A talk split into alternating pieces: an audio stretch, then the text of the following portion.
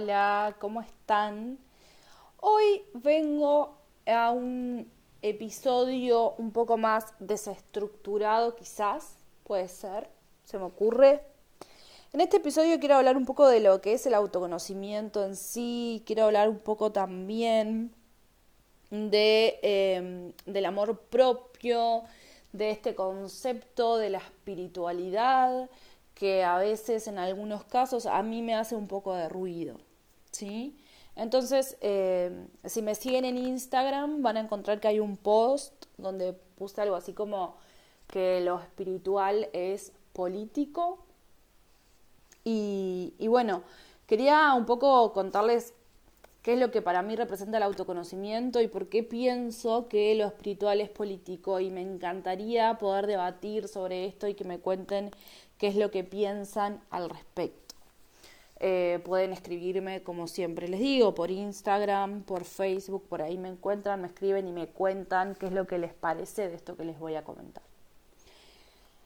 Particularmente me pasa que, siento un poco que por momentos eh, esto de, de, la espiritualidad, del desarrollo personal, del amor propio, también del autoconocimiento, se vuelve un poco meritocrático, un poco individualista quizás, puede ser.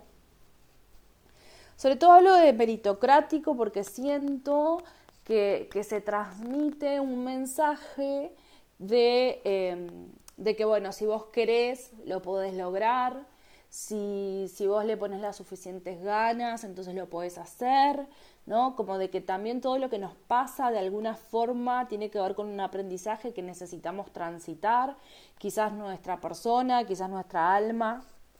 Y, si bien yo estoy de acuerdo con un montón de ideas de estas, eh, sí creo que, que, somos responsables de lo que nos pasa, o más bien de lo que hacemos con lo que nos pasa, no tanto de lo que nos pasa en sí mismo.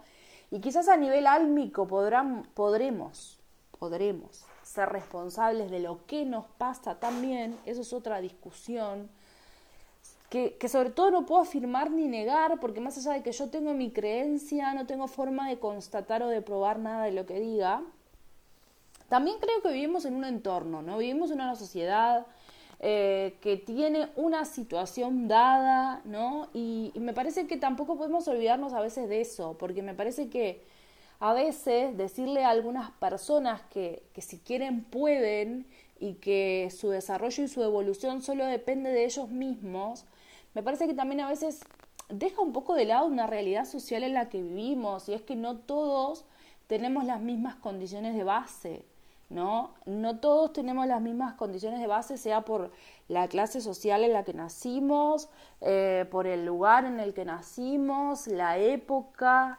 eh, la situación geográfica, la situación histórica. Hay un montón de, situaciones que escapan un poco de lo que somos nosotros y que más allá de que sí podemos hacer cosas diferentes con esa realidad y que la resiliencia existe, que nos puede permitir salir de un lugar, también es cierto que no escapamos a ese eh, contexto histórico, social, económico en el que nosotros nacimos. Por eso, a veces siento que hay algunos mensajes que pueden ser un poquito un arma de doble filo, ¿no? Por esto de que decirle a alguien que de repente la está pasando muy mal, que, no sé, por sufrimientos quizás de situaciones de diversa índole, que es su responsabilidad salir de ahí, eh, que quizás fue su responsabilidad estar ahí, puede ser a veces un discurso bastante cruel.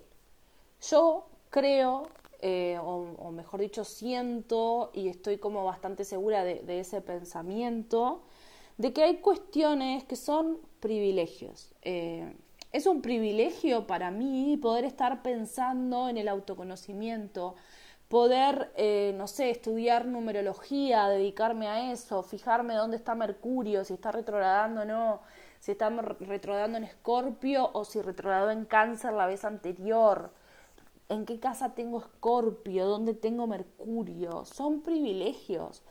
Y también es un privilegio poder hacer algo con eso que, nos, que vemos, ¿no? Porque muchas veces vemos las cosas de acuerdo a todas esas herramientas que, de hecho, estamos en un momento donde hay un boom de información. Cuando yo estoy grabando esto, eh, justo empezó a retrogradar Mercurio el día anterior y si entramos a Instagram encontramos una cantidad de información tremenda que nos cuenta qué es Mercurio, dónde está retrogradando, qué implica eso y tenemos algunos posts que nos hablan de que no compremos celulares porque se rompen, porque Mercurio retrógrado afecta las comunicaciones, que no es momento de decidir ni de firmar contratos. Tenemos otros posts que hablan de revisar nuestro, eh, nuestra parte más profunda, porque un poco Escorpio representa eso y las retrogradaciones hablan de esto, ¿no? De la revisión, del rever qué es lo que está pasando en esa área.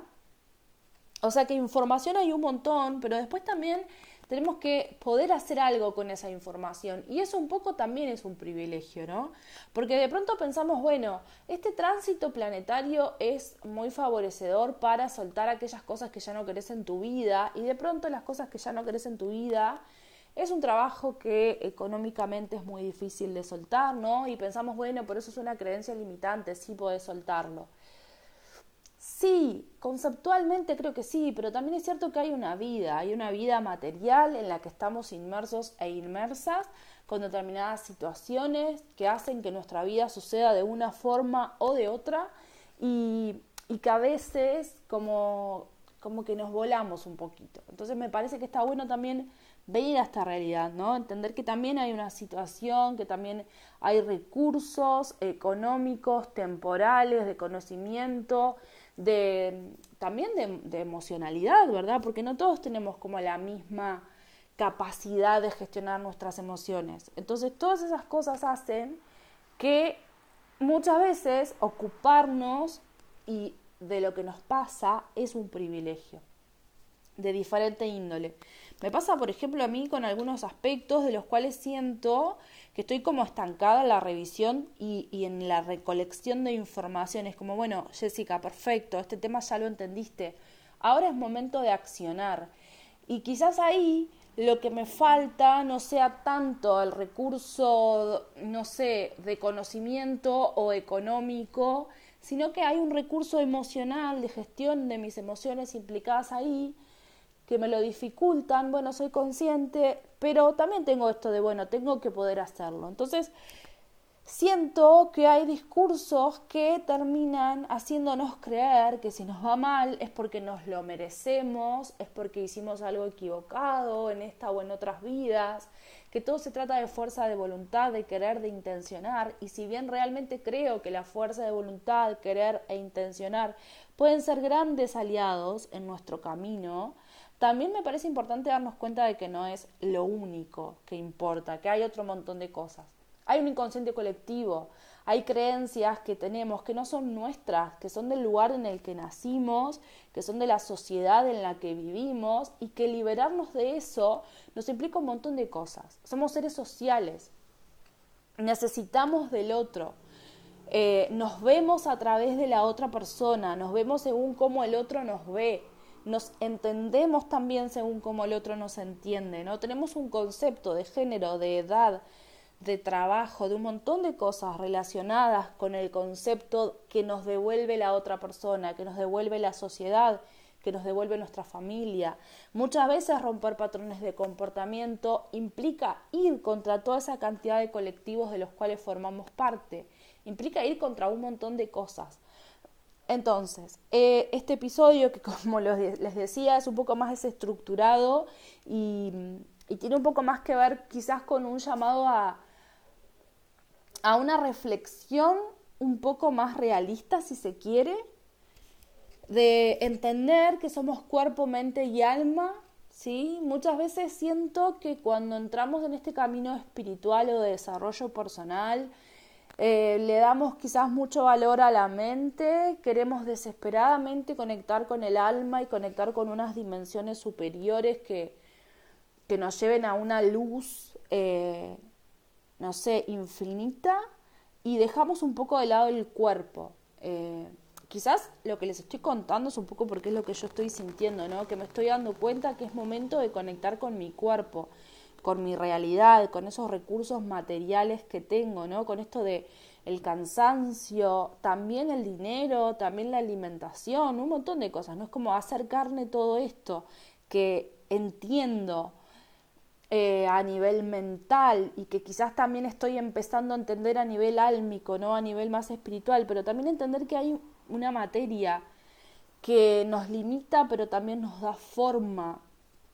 Y, cuando pienso en esto, pienso un poco en un taller que hice hace poco, hace poco no tanto, pero hace un tiempito, em, sobre el retorno de Saturno con Flor em, de Iki Chamánica, que ahora en Instagram está como Flor Carbuto, si no me equivoco, que hablaba mucho un poco de esto de Saturno, ¿no? Porque Saturno tiene que ver con los límites y cuando vivimos al retorno de Saturno vivimos algo como una desestructura de los límites o de nuestros límites, ¿no? Como que se reforman de alguna manera.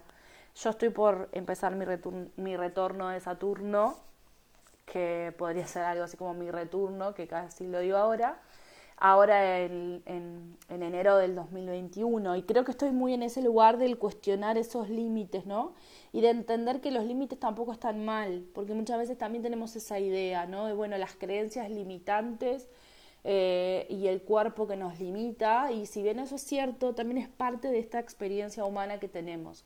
Nuestro cuerpo nos limita, sí, yo no puedo correr a 100 kilómetros por hora porque tengo un cuerpo con un peso, con unos músculos, con unos huesos, eh, con un sistema cardiovascular. Todo eso también es cierto, todo eso también existe y es real. Entonces, eh, me parece súper importante tener eso en cuenta y, y, no olvidarnos de eso. Y las creencias limitantes si bien eh, nos limitan justamente, también hacen parte de nuestra psiquis, porque imagínense que si nosotros naciéramos eh, y no tuviéramos creencias, no tuviéramos un sistema familiar que nos contiene, quizás sería muy difícil eh, que entendiéramos nuestras emociones, ¿no? Es como, bueno, sí, yo reniego de mis creencias limitantes, pero también las creencias limitantes me trajeron hasta acá, también yo tengo esta capacidad de entender cosas y de leerlas porque tuve toda una historia llena de creencias limitantes, ¿no? Empezando porque todo lo que pensamos y entendemos un poco son creencias limitantes. Entonces creo que hay algo como de, de no demonizar el físico, de no demonizar los recursos, de no demonizar lo material, de no demonizar la oscuridad, ¿no? También, porque hablamos de esto de llegar a una luz, pero imagínense que una luz absoluta nos encandila y tampoco nos deja ver. Entonces, somos un balance, somos un balance de espíritu y materia, somos un balance de em, oscuridad y de luz, somos un balance de todo eso.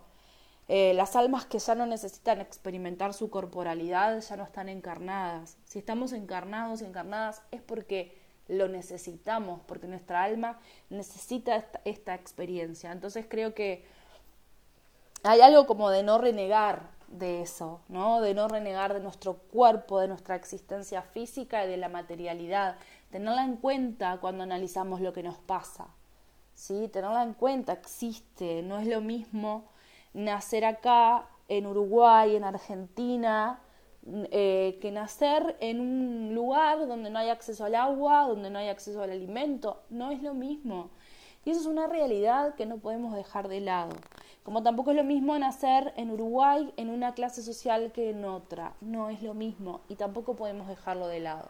Entonces, cuando pensamos en autoconocimiento, ¿sí? si bien la numerología, la astrología, también de alguna forma el tarot, son herramientas muy buenas que nos ayudan a conocernos, también es bueno conocernos dentro de todos esos sistemas de los que formamos parte, ¿sí? conocernos eh, dentro de nuestro árbol genealógico, eh, reconocer nuestros ancestros, reconocer cómo llegamos hasta esta existencia, reconocernos a los grupos sociales a los que formamos parte, reconocer nuestra rutina de vida. Eso también es importante, porque a veces siento que en esto, ¿no? De la búsqueda de herramientas de autoconocimiento, podemos olvidarnos un poco que, que tenemos este cuerpo y que tenemos esta vida, más allá de que las herramientas también nos hablan de las experiencias físicas que podemos tener. En astrología podemos encontrar como pistas de, nuestro, nuestro físico, de nuestra corporalidad. Pero sobre todo me parece que es importante que esto lo podamos vivir, eh, que nos atraviese el conocimiento, que nos atraviese en cuerpo, mente y alma, que no quede solamente en la mente o solo en esa parte más álmica, sino que lo podamos vivir enteramente. Entonces, en este podcast vamos a hablar un poco de este tipo de cosas, de la importancia de que nuestras experiencias eh, trasciendan nuestra existencia de forma completa, ¿no? Que primero la atraviesen y después la trasciendan, que podamos vivirlo, entenderlo, eh, que podamos bajarlo a tierra. Eh, me interesa eso, es como bajar a tierra, que tanto me conozco, pero que tanto me conozco en el día a día. No solamente en la misión de mi alma, porque más allá de la misión de mi alma, yo soy una persona que tiene 29 años, que tiene un trabajo, dos trabajos, que tengo unas relaciones, que tengo mi pareja, amigos, y todas esas cosas también forman parte de ese existir. Así que va un poco por ahí. Espero que hayan disfrutado de este episodio, que no sea muy desordenado y volado. Me cuentan, me escriben, me pueden escribir en Instagram, como ya les dije, en las diferentes, eh, en los diferentes lugares, me escriben y, me cuentan qué les parece eh, este divague y esta especie de charla grabada que acabo de hacer. Les mando un beso grande y que pasen muy lindo.